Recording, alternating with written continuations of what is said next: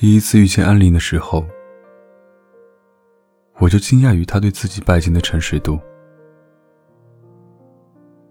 他大咧咧的笑着，对初次见面的我滔滔不绝。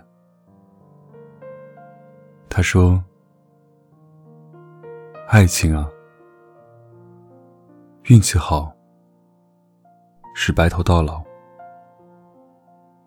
运气不好的人走茶凉。既然坐在自行车后面也不一定笑，还不如直接坐在宝马里哭，说不定哭着哭着就笑了。”我说：“可是跟一个不爱的人在一起，怎么生活得下去呢？”他笑笑：“跟一个爱的人在一起，也不见得生活得下去。”安林的拜金，我们有目共睹。追求安林的人不少，他也不拒绝。从车的品牌、房子的估价开始筛选，剩下的人直接约到最贵的餐厅共进晚餐。开始第一句话就是：“我不确定我们的爱情能走多久。”那么你有钱吗？大部分人都是一脸看神经病的表情走了，也有少部分只是玩玩的富二代。倒也觉得他有趣，相处过一段时间，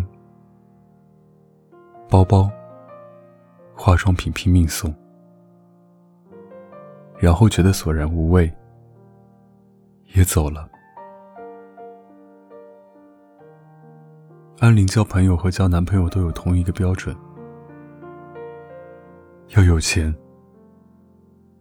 要能一起吃得起昂贵的餐厅。一起买上档次的衣服，一起蹦最贵的迪。他说：“他要过王思聪女朋友的那种生活，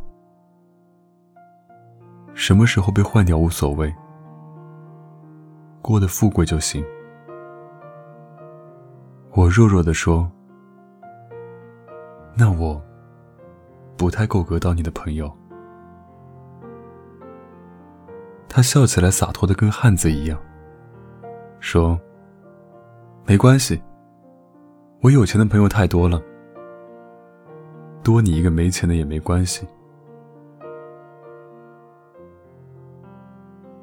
安林的故事是认识不久后，一起喝酒的时候他告诉我的。拜金少女不是真的拜金。他也曾爱情至上，只是被伤透了心，给自己找一个台阶和一份寄托。安林大学的时候交了一个男朋友，初恋。安林单纯的像一张白纸一样，只知道喜欢他，所以要对他好。而安林的男朋友也对安林无微不至，连安林的室友们都感慨：这么贴心的男人，就是当小白脸养着也值了。可让安林没有想到的是，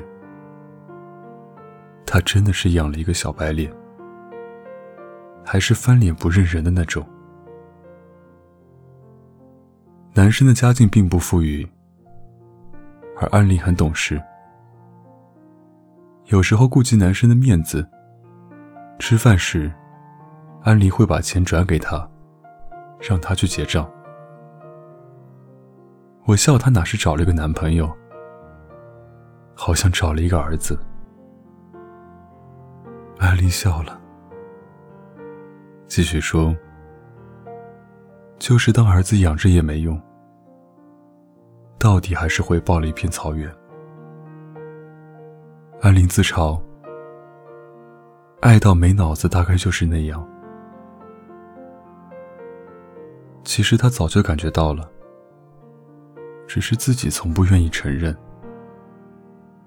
原来自己爱到骨子里的那个人，真的是个人渣。之前为了不让男生尴尬，安林把钱都放在男生那里，也从没有计较过花了多少，剩了多少。当时安林需要一笔钱，让男生把剩下的钱转给他。可男生说：“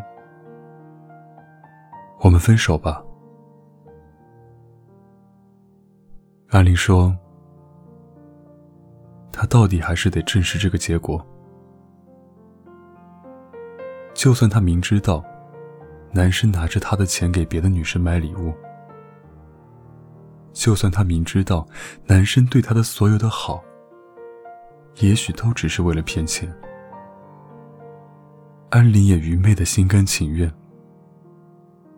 他以为爱情总能感动一个也许是爱他的人吧。安林说他错了，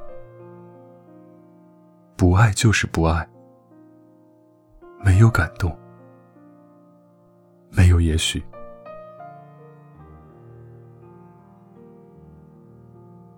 后来安林就变了。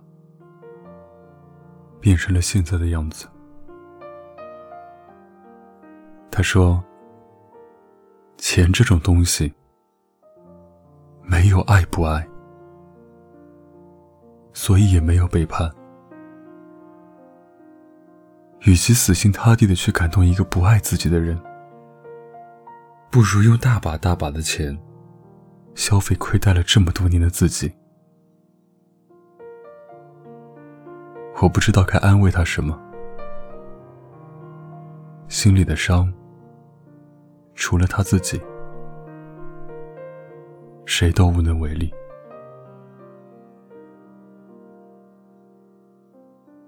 再见到安林是很久以后了，他依旧笑得大大咧咧，像我第一次见他一样。我戏谑的问他。找到有钱人了吗？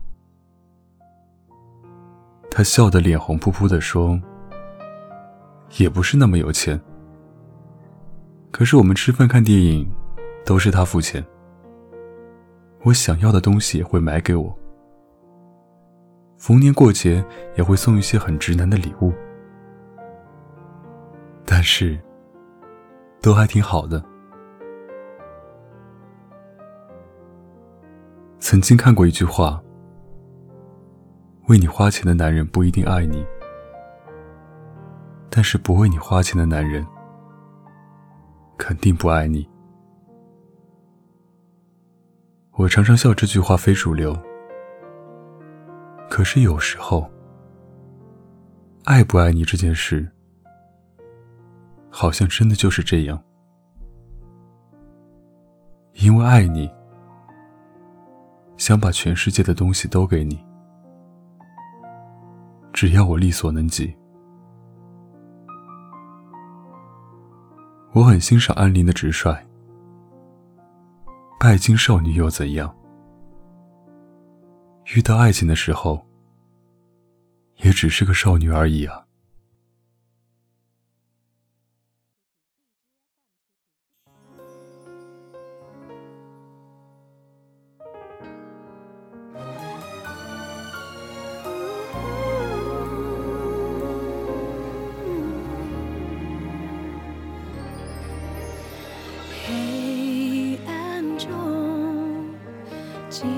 伸出的双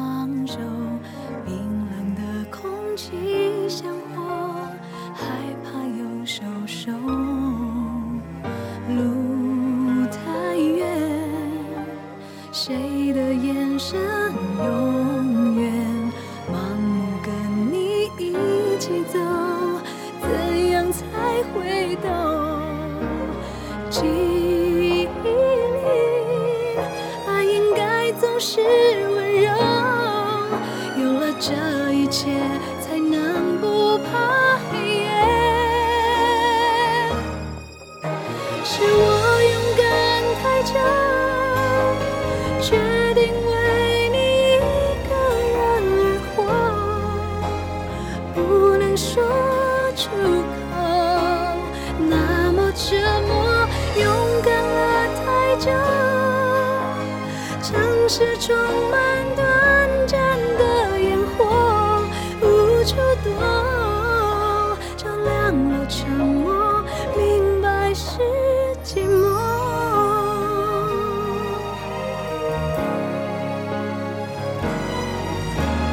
谁说过爱会让人不自由所以你要我等候换你的追求。有太多快乐自私做借口你让我最后把心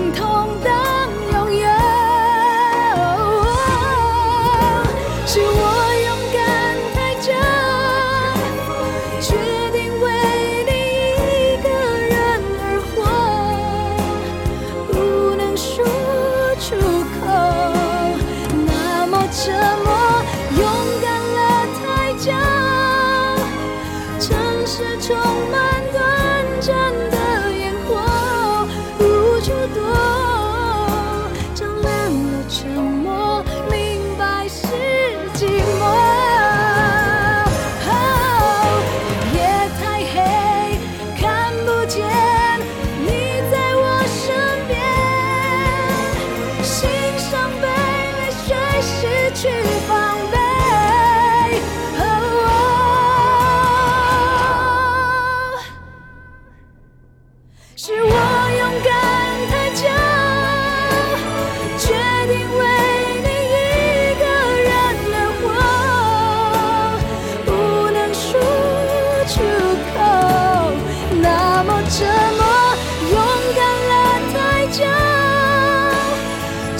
是充满